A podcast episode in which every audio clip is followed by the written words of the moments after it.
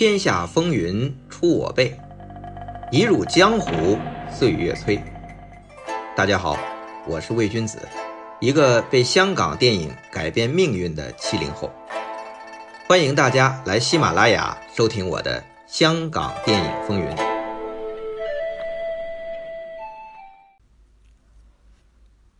黄飞鸿第一集在香港首映，徐克特意请来。深入人心的老版黄师傅关德兴关礼，这关德兴关师傅看完后啊，第一反应是愣住了。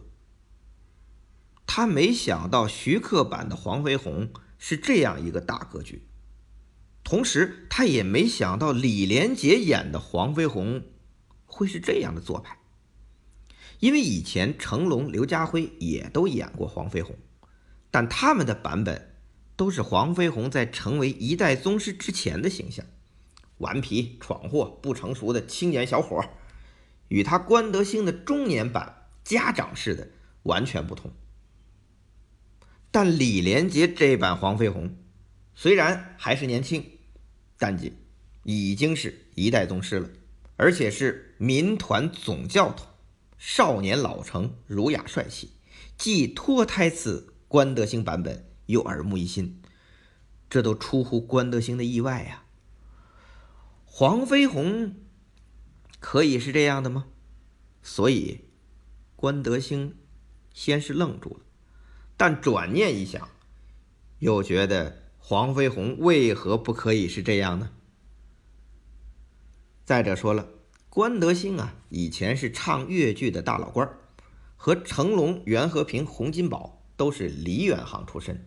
没有南拳北腿的武术门派界限，不会像刘家良、刘家荣那种有武林正宗的包袱，他接纳度很高。所以看完首映，关德兴对徐克是赞不绝口，说想不到能拍得如此气势磅礴。他关德兴虽然主演过近百部黄飞鸿影视剧，但从来没演过这么出色的，还笑称如果晚出生几十年。他肯定要争取跟徐克合作一部《黄飞鸿》，那得到了前辈的肯定，徐克这次的《黄飞鸿》在市场上会是什么样的反应呢？说起来呀，徐克这次的经典翻拍是继《英雄本色》《倩女幽魂》之后的再次尝试，而且徐克这次是亲自挂名导演呐。那《英雄本色》导演是吴宇森，《倩女幽魂》是程晓东，徐克可都是监制。这次《黄飞鸿》导演徐克很有趣呀，历史总是循环的，大家呀也都是健忘的。到了《黄飞鸿》，大家也是不看好，什么理由呢？唉。都到了一九九零年了，连成龙、洪金宝都在拍时装的动作片，谁还拍拳脚功夫呢？这拳脚功夫片那是十年前七十年代末的老古董了，再拍不合潮流了呀。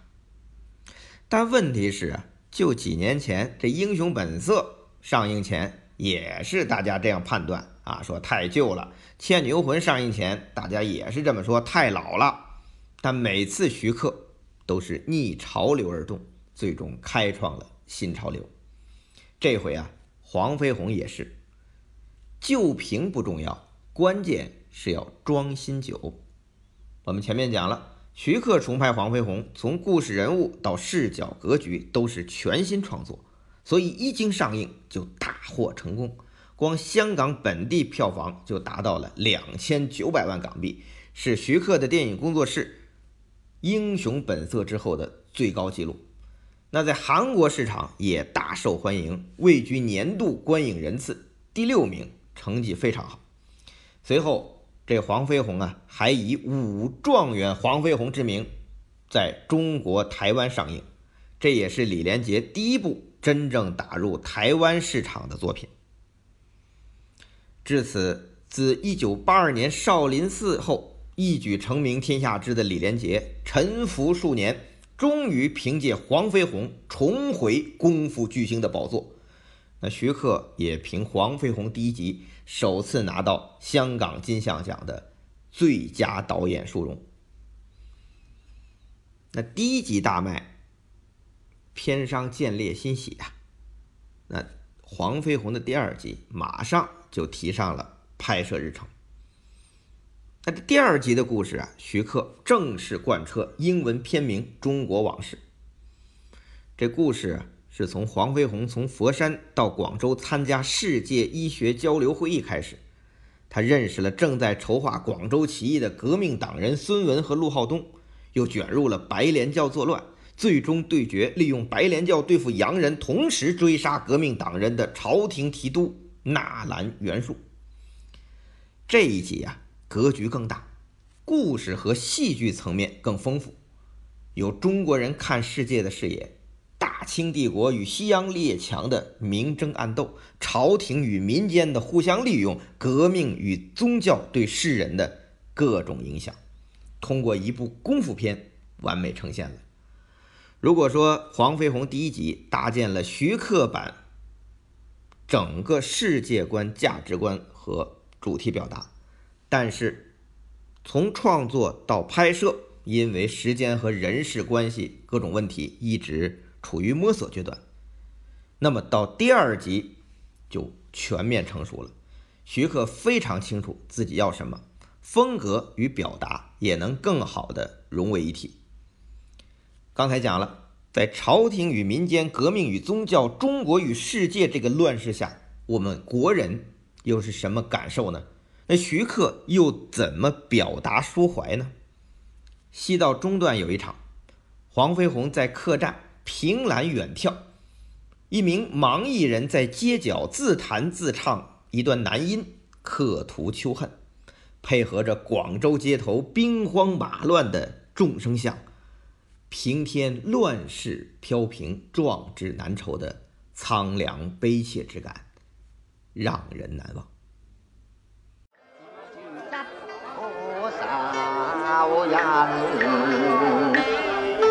去路茫茫，不禁悲怀真真。除了故事，《黄飞鸿》第二集的主创班底也非常给力，不仅帮徐克实现想要的效果，而且很多时候都超出预期。首先，这摄影是从《新龙门客栈》到《黄飞鸿》第一集，能满足徐克各种无理要求的黄岳泰。动作指导这回换成了八爷袁和平，因为第一集拍结尾大战，八爷是过来救场，算是和徐克第一次合作，非常愉快。那第二集，徐克就正式邀请袁和平担任全片的动作指导。那第一集已经拍过主体大战了，第二集袁和平也延续这种风格。所以，片中黄飞鸿跟九宫真人的决战，就想到把几张桌子叠成法坛，一边打一边呈现桌子凌空叠起、摇摇欲坠又倒不下来的视觉奇观，已经是非常精彩了。但这还不够，黄飞鸿大战甄子丹饰演的纳兰元素，更是仙斗少林棍法。最后，甄子丹更使出了步棍绝技，对战黄飞鸿的竹棍。打的是天翻地覆啊！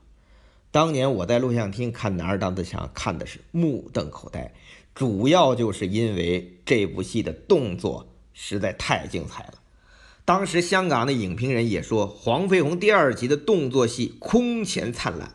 那香港金像奖也将那一年度的最佳动作指导颁给了袁和平。这当然要归功于八爷袁和平的天才设计和徐克主导的快速简介。但是如果没有李连杰和两位饰演反派的甄子丹和熊欣欣这三大高手的高超演绎啊，应该也会大打折扣。有趣的是啊，这熊欣欣和甄子丹是由徐克和袁和平分别推荐的。来自广西武术队的熊欣欣啊，本来是刘家良在内地拍南北少林时收到刘家班的，拍黄飞鸿的时候。刘家荣是带着熊欣欣进组，结果拍到一半，刘家荣离开，熊欣欣走不走，那就是个问题了。如果不走，毕竟他是刘家班的，不合规矩；走的话，这么好的戏舍不得呀。但是刘家荣啊还是很体谅熊欣欣，让他留下好好拍。结果最后货仓大战，这熊欣欣不顾辛苦和古宣昭一会儿替李连杰，一会儿替任世官，这些辛苦啊，被徐克看在眼里。徐克很赏识熊欣欣的身手和拼劲儿，决定给他机会演出台前的角色。那到第二集就让他演出九宫真人，与李连杰打得出色。他凭借这个角色。获得香港金像奖最佳新人提名，不过这只是他作为演员的开始。至于甄子丹啊，是出身袁和平的袁家班，他主演过袁和平导演的多部动作片，算是八爷的得意门生。到八爷担任男儿当自强的动作指导，也是举贤不避亲，推荐甄子丹饰演九门提督纳兰元术。这也是一个身处乱世的悲情反派角色，而且武功与黄飞鸿不相上下。拍两人对打戏的时候，徐克回忆说，当时啊很兴奋，全都围过来，觉得真的是两大高手对决啊！因为这两人武术功底都非常好，打起来特别有范儿，怎么拍怎么好看。这纳兰元术使用的这个布棍啊，就是将布沾湿变成虎虎生风的布棍。还是甄子丹向八爷建议，出来效果果然不凡。甄子丹也凭借纳兰元术这个角色，获得了香港电影金像奖的最佳男配角提名。病情险着，世事如棋。我们当兵的都是人在江湖，身不由己啊。大人。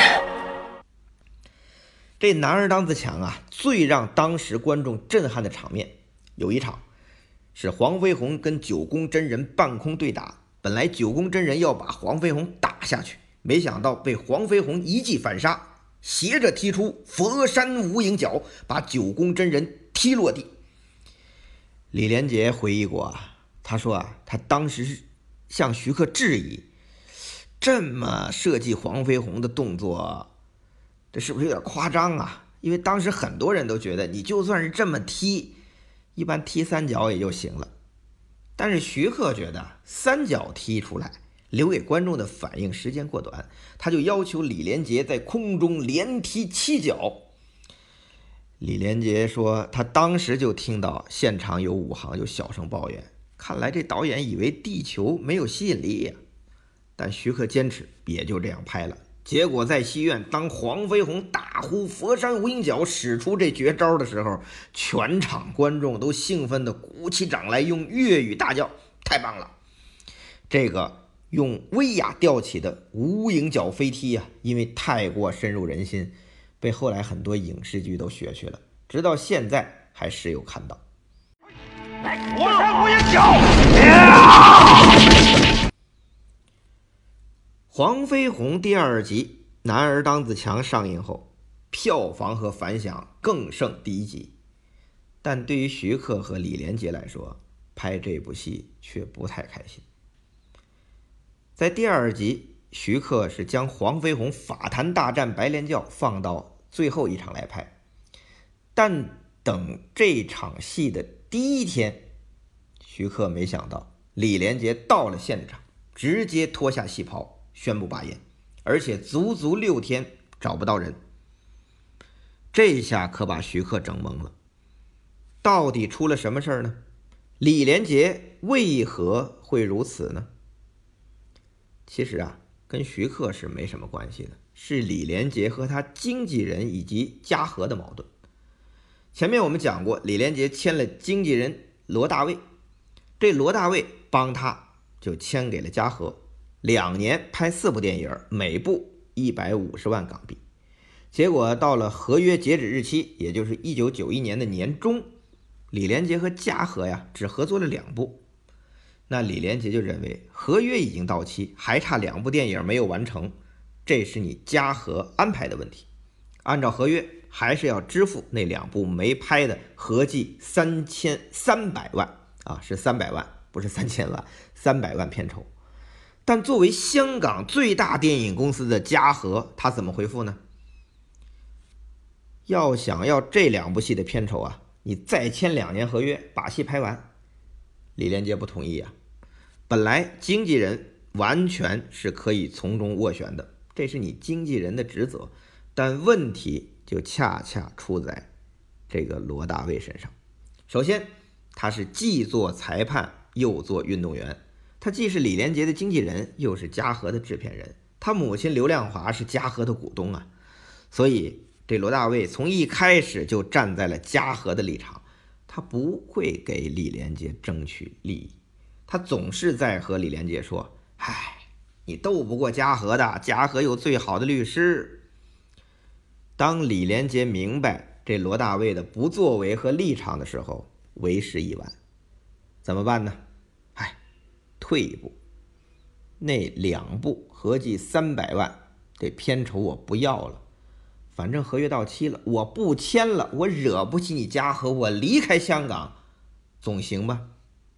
不行，因为罗大卫的操作，李连杰的护照签注需要得到嘉禾的同意，嘉禾取消了李连杰的签注，你人走不了，钱还要不到，那就只好再退一步，李连杰同意签约。也就是再续约半年吧，续约到一九九一年的十二月三十一号。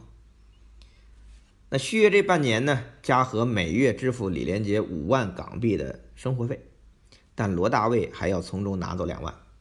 一代功夫巨星落魄至此，还真是够窘迫的呀。